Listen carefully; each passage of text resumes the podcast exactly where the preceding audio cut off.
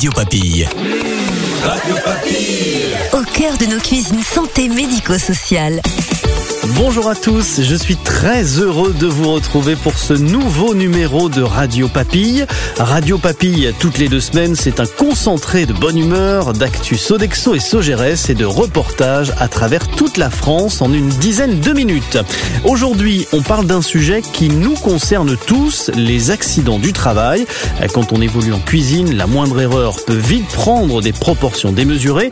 Frédéric Marie, chef gérant sur une résidence service senior à Herblay sur scène et son second, Geoffrey Perotto, viennent nous raconter leur gestion d'une situation dont les conséquences auraient pu être dramatiques. Notre experte, Régine Potier, médecin du travail, nous donnera également toutes les clés pour faire face à un accident. Et puis restez avec nous puisqu'à la fin de ce podcast, vous pourrez jouer pour gagner une boîte de chocolat le nôtre. Bienvenue dans Radio Papille. On commence tout de suite avec les actus et avec toi Gaël. Radio Papille. Le Flash Actu.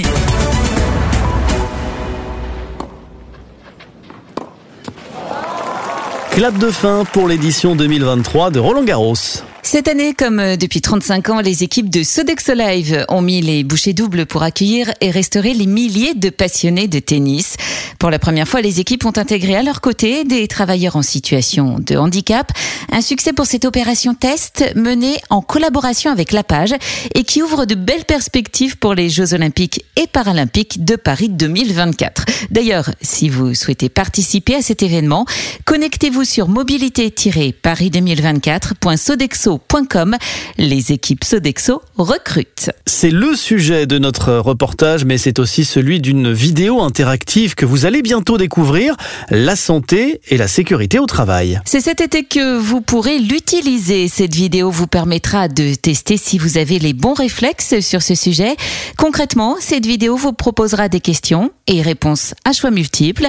Une mauvaise réponse et vous déclencherez un accident. L'objectif est de vous aider à être acteur de votre sécurité et de celle de vos collègues en adoptant les bons réflexes.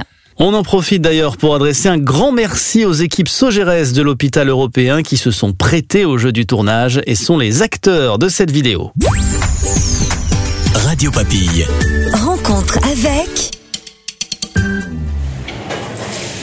Il est un tout petit peu moins de 11h30 ce lundi matin. Nous sommes au cœur des cuisines de la résidence Ovelia à Herblay, en région parisienne. Dans cet établissement qui compte 120 logements, le restaurant sert 35 couverts en moyenne chaque midi. Aujourd'hui, au menu, c'est pavé de bœuf ou filet de colin, spaghettis et petits légumes. Au fourneau, le chef, franc sourire au milieu du visage. Bonjour, euh, je m'appelle Frédéric Marie. Je suis chef gérant sur euh, Ovelia Herblay. Alors j'ai commencé à Sogeres euh, il y a deux ans et demi maintenant, et ça fait trois mois que je suis à Ovelia Herblay. Avant j'étais sur Ovelia Château. Je suis un passionné de cuisine.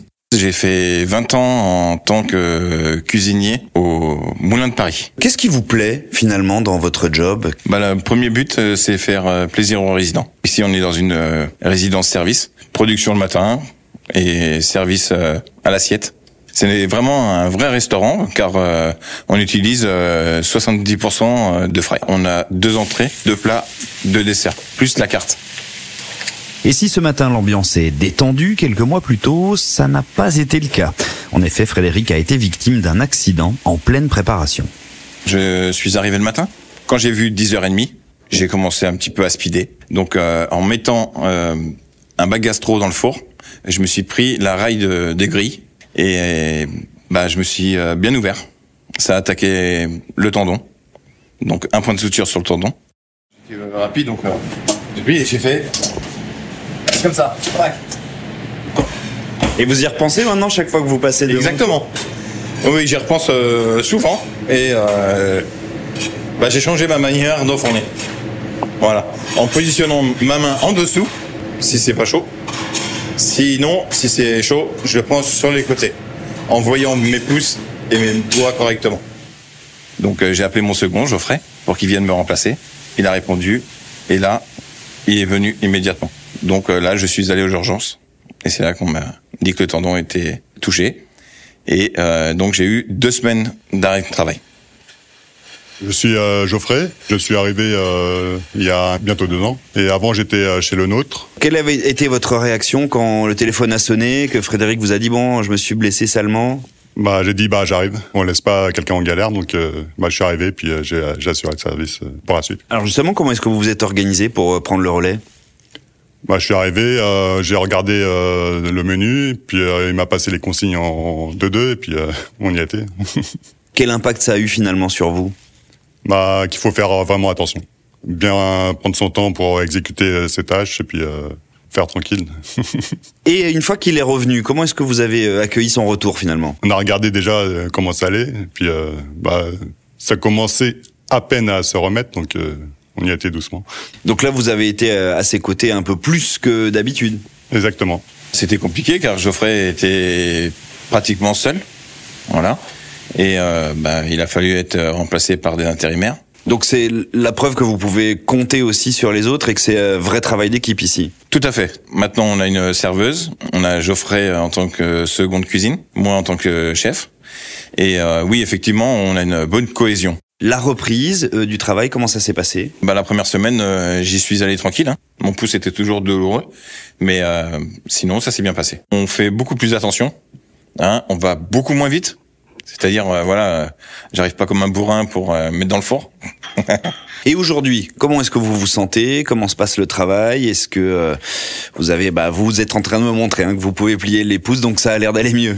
Voilà, donc ça va mieux. Il y a toujours une petite douleur, mais c'est supportable et maintenant, bah, on avance vers l'avenir. Bah, on espère que ça ira définitivement mieux.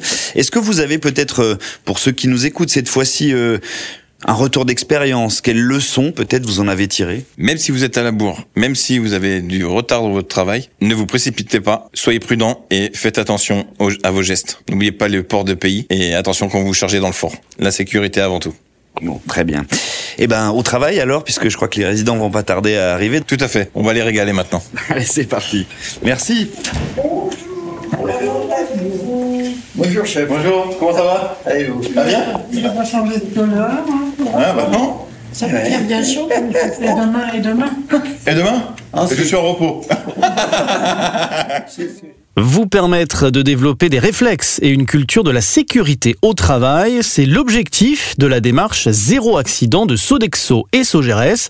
Malgré cette volonté de prendre soin de chacun d'entre vous, vous le savez, un accident est vite arrivé et parfois, eh bien, une petite inattention peut avoir des conséquences importantes. Un reportage à Herblay de Ludovic Mina. Radio Papille. Le bonus de l'expert.